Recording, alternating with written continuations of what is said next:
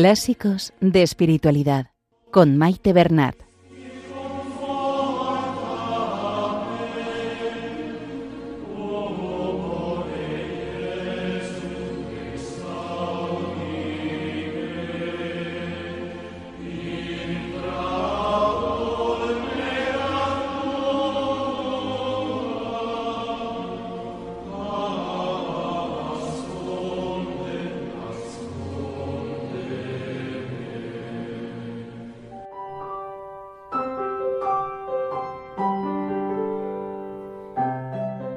Saludo a todos los oyentes de Radio María y bienvenidos al programa Clásicos de Espiritualidad.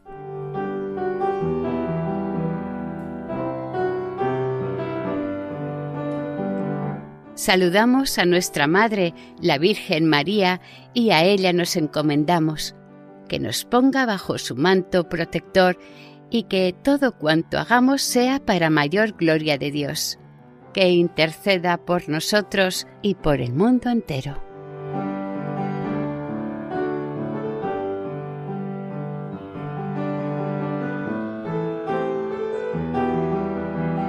Queridos oyentes, este es el tercer programa dedicado a la lectura de Introducción a la vida devota de San Francisco de Sales. Ya desde el principio de la obra vemos claramente que la intención del autor es hacer llegar su mensaje de santidad a todos, sea cual sea su estado de vida y condición.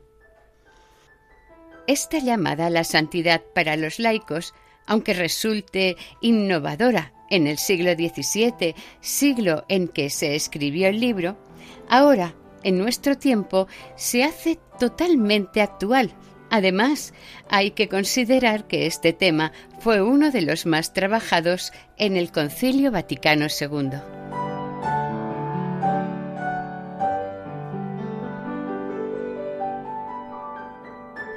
En el programa de hoy se van a leer los capítulos del 6 al 9 de la primera parte del libro.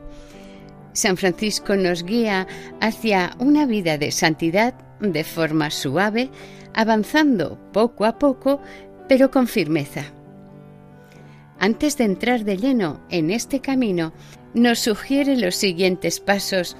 Vimos con anterioridad algunos, la necesidad de un director espiritual y la purificación del alma. En los textos de hoy no sólo habla de la purificación de los pecados mortales, sino también incluso del afecto hacia ellos, es decir, a su recuerdo, a echarlos de menos, etc.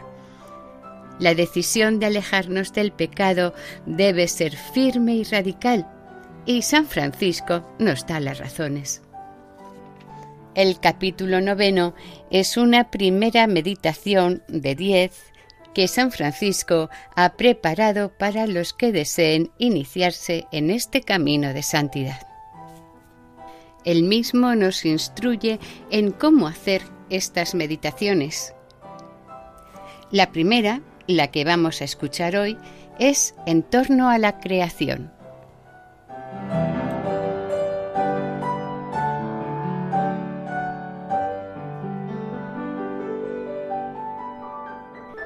Comenzamos la lectura. Introducción a la vida devota de San Francisco de Sales. Primera parte. Capítulo sexto. De la primera purificación que es la de los pecados mortales.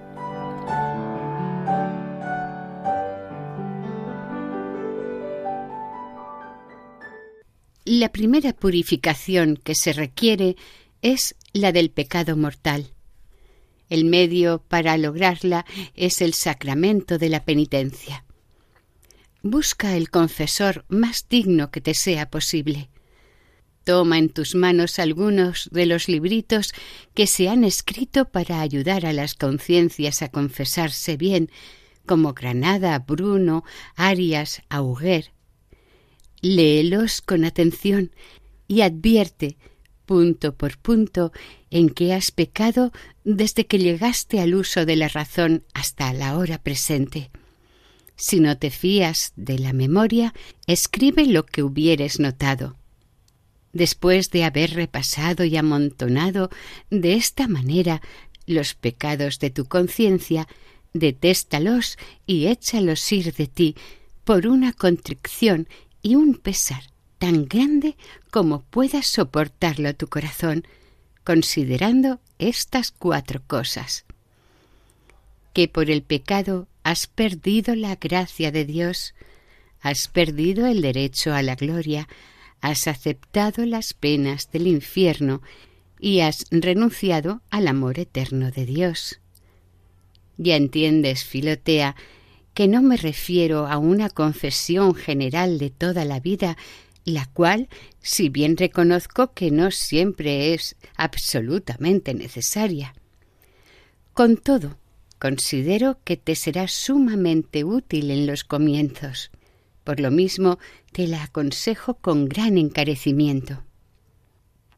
Acontece con harta frecuencia que las confesiones ordinarias de las personas que llevan una vida común y vulgar están llenas de grandes defectos porque muchas veces la preparación es deficiente o nula y falta la contrición exigida. Al contrario, suele acudirse a la confesión con una voluntad tácita de volver a caer en pecado y sin la resolución de evitar las ocasiones y de poner los medios necesarios para la enmienda de la vida. En todos estos casos, la confesión general es necesaria para la tranquilidad del alma. Pero, además de esto, la confesión general nos conduce al conocimiento de nosotros mismos, provoca en nosotros una saludable confusión por nuestra vida pasada, nos hace admirar la misericordia de Dios que nos ha aguardado con tanta paciencia. Sosiega nuestros corazones, alivia nuestros espíritus, excita en nosotros buenos propósitos, da ocasión a nuestro Padre Espiritual para que nos haga las advertencias que mejor cuadran con nuestra condición, y nos abre el corazón para que nos manifestemos con toda confianza en las confesiones siguientes. Tratando, pues, ahora de una renovación general de nuestro corazón y de una conversión total de nuestra alma a Dios para emprender la vida devota, me parece, oh Filotea, que tengo razón si te aconsejo esta confesión general.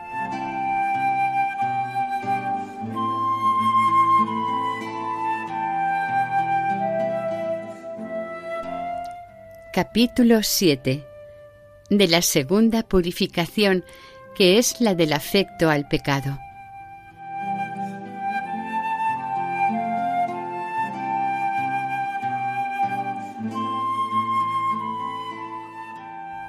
Todos los israelitas salieron de Egipto, pero no todos partieron de corazón, por lo cual, cuando estaban en medio del desierto, Muchos de ellos echaban de menos las cebollas y los manjares de aquella tierra. De la misma manera, hay penitentes que salen, en efecto, del pecado, pero no todos dejan la afición a él. Es decir, proponen no pecar más, pero con cierta mala gana de privarse y abstenerse de los deleites pecaminosos. Su corazón renuncia al pecado y se aleja de él, mas no por ello deja de volver de vez en cuando la cabeza hacia aquel lado como la volvió la mujer de Lot hacia Sodoma. Se abstienen del pecado como los enfermos de la fruta, que no comen de ella porque el médico les amenaza con la muerte si no saben privarse. Pero se inquietan hablan de ella y de la posibilidad de comer. Quieren a lo menos olfatearla y tienen por dichosos a los que la pueden gustar. también estos débiles y cobardes penitentes se abstienen por algún tiempo del pecado, pero a regañadientes. Quisieran poder pecar sin condenarse, hablan con afecto y gusto del pecado y consideran felices a los que lo cometen. Un hombre decidido a vengarse cambiará de resolución en la confesión, pero enseguida se le verá entre los amigos complaciéndose en hablar de su querella, diciendo que si no hubiese sido por el temor de Dios, hubiera hecho esto o aquello, y que el artículo de la ley divina que nos manda perdonar es difícil, que ojalá fuese permitido vengarse. Ay, ¿quién no ve que este pobre hombre, si bien está libre del pecado, continúa encadenado por el afecto al mismo, y que hallándose fuera de Egipto con el cuerpo, está allí todavía con el deseo y suspira por los ajos y cebollas que allí solía comer. Tal hace también la mujer que, habiendo destetado sus perversos amores, gusta todavía de ser festejada y cortejada. ¡Ay, qué peligro más grande no corren estas personas! Oh, Filotea, puesto que quieres emprender la vida devota, es necesario no sólo que dejes el pecado, sino que purifíquese enteramente tu corazón de todos los afectos que de él dimanan, porque, aparte del peligro de reincidir, estas desdichadas aficiones debilitarían continuamente tu espíritu y lo grabarían de tal suerte que no podría hacer las buenas obras con aquella prontitud, celo y frecuencia que constituyen la esencia de la devoción. Las almas que habiendo salido del pecado tienen todavía estos afectos y estas debilidades, se parecen a mi modo de ver, a las doncellas de pálido color cuyas acciones sin estar ellas enfermas son todas enfermizas. Comen sin gusto, duermen sin reposo, ríen sin gozo y andan a rastras en vez de caminar. De la misma manera hacen estas almas el bien, con una dejadez espiritual tan grande que quita toda la gracia a sus buenos ejercicios, que son pocos en número y de muy reducida eficacia.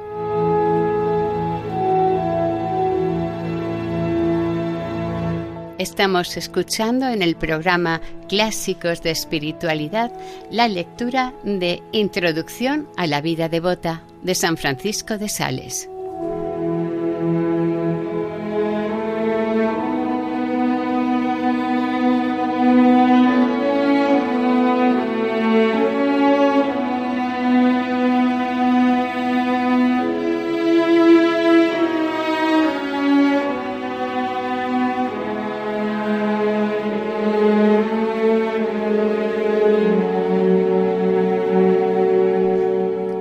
Capítulo 8 de cómo se ha de hacer esta segunda purificación.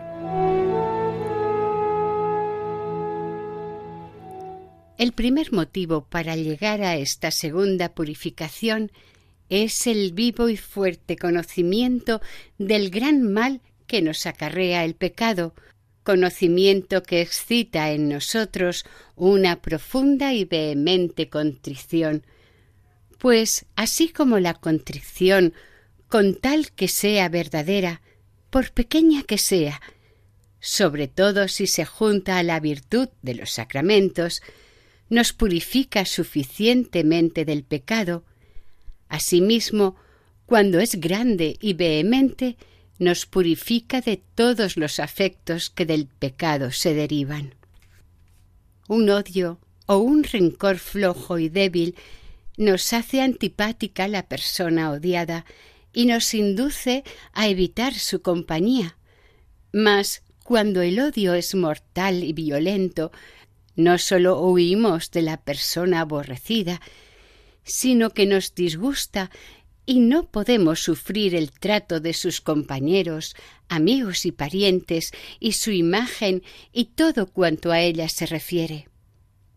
Así, cuando el penitente odia el pecado, movido de una ligera aunque verdadera contrición, resuelve sinceramente no volver más a pecar. Pero cuando el aborrecimiento es fruto de una contrición vigorosa y potente, no sólo detesta el pecado, sino todos los afectos, relaciones y caminos que a él conducen. Conviene, pues, Filotea, que acrecentemos nuestra contrición y nuestro arrepentimiento a fin de que llegue a extenderse hasta las más insignificantes manifestaciones del pecado. Magdalena, en su conversión, de tal manera perdió el gusto por el pecado y por los placeres que en él había hallado, que jamás pensó en ellos. Y David no sólo aborreció el pecado, sino también todos sus caminos y senderos, en esto consiste la renovación del alma que el mismo profeta compara con la renovación del águila. Ahora bien, para llegar a este conocimiento y contrición, es necesario que te ejercites en las siguientes meditaciones, las cuales, bien practicadas, desarraigan de tu corazón, mediante la gracia de Dios, el pecado y las principales aficiones del mismo. Precisamente con este fin las he compuesto. Las harás por el orden indicado, y solamente una cada día, por la mañana, a ser posible, porque es el tiempo más a propósito para todas las actividades del espíritu, e irás rumiándola durante todo el día. Y si todavía no estás acostumbrada a meditar, atiende a lo que diremos en la segunda parte.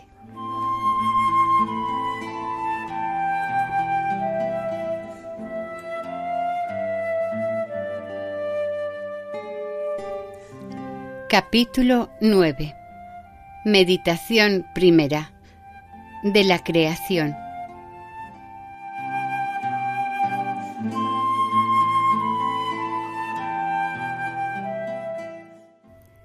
Preparación 1. Ponte en la presencia de Dios. 2. Pídele que te ilumine. Consideraciones 1. Considera que sólo hace algunos años que no estabas en el mundo y que tu ser era una verdadera nada. ¿Dónde estábamos, oh alma mía, en aquel tiempo? El mundo era ya de larga duración y de nosotros todavía no se tenía noticia. 2. Dios te ha hecho salir de esa nada para hacer de ti lo que eres, sin que te hubiese menester únicamente por su bondad. 3. Considera el ser que Dios te ha dado, el primer ser del mundo visible capaz de vivir eternamente y de unirse perfectamente a la divina majestad. Afectos y resoluciones. 1. Humíllate profundamente delante de Dios y dile de corazón con el salmista, Oh Señor, soy una verdadera nada delante de ti. ¿Y cómo te has acordado de mí para crearme? Ay, alma mía, tú estabas sumida en el abismo de esta antigua nada y todavía estarías allí si Dios no te hubiese sacado de ella. ¿Y qué harías en esta nada? 2. Da gracias a Dios. Oh mi grande y buen Creador, cuánto te debo, pues me has sacado de la nada para hacer de mí lo que soy por tu misericordia. ¿Qué podré hacer jamás para bendecir tu santo nombre y agradecer tus inmensas bondades? 3. Confúndete. Pero, Oh Creador mío, en lugar de unirme a ti por el amor y sirviéndote, me he rebelado con mis desordenadas aficiones y me he separado y alejado de ti para juntarme con el pecado, dejando de honrar a tu bondad como si no fueses mi Creador. 4. Humíllate delante de Dios. Has de saber, alma mía, que el Señor es tu Dios. Él es quien te ha hecho y no tú. Oh Dios mío, soy obra de tus manos. 5. No quiero en adelante complacerme más en mí misma, ya que por mi parte nada soy. ¿De qué te glorías, oh polvo y ceniza? O mejor dicho, ¿de qué te ensalzas, oh verdadero nada? Para humillarme quiero hacer tal o cual cosa, soportar este o aquel desprecio. Deseo cambiar de vida, seguir en adelante a mi Creador y honrarme con la condición del ser que Él me ha dado, empleándola toda en obedecer a su voluntad por los medios que me serán enseñados, acerca de los cuales preguntaré a mi Padre Espiritual. Conclusión 1. Da gracias a Dios. Bendice, oh alma mía, a tu Dios, y que todas mis entrañas alaben su santo nombre, porque su bondad me ha sacado de la nada y su misericordia me ha creado. 2. Hazle ofrenda. Oh Dios mío, te ofrezco el ser que me has dado con todo mi corazón, te lo dedico y te lo consagro. 3. Ruega. Oh Dios mío, robustéceme en estos afectos y en estas resoluciones. Oh Virgen Santísima, recomiéndalas a la misericordia de tu Hijo con todos aquellos por quienes tengo obligación de rogar, etc. etc. Padre nuestro, Ave María. Al salir de la oración, paseando un poco, haz un pequeño ramillete con las consideraciones que hubieres hecho para olerlo durante todo el día.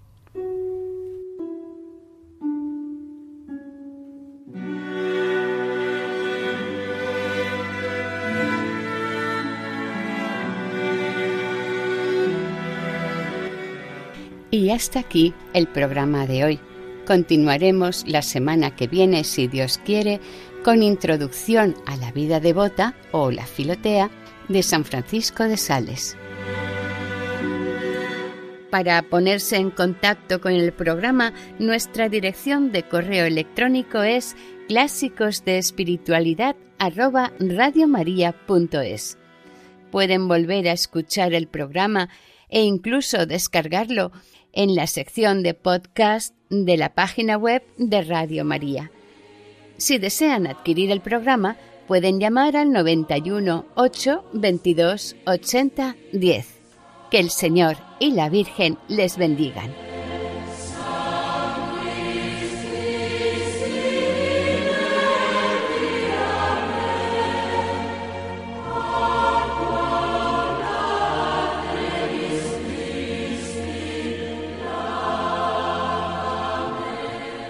Han escuchado en Radio María Clásicos de Espiritualidad con Maite Bernat.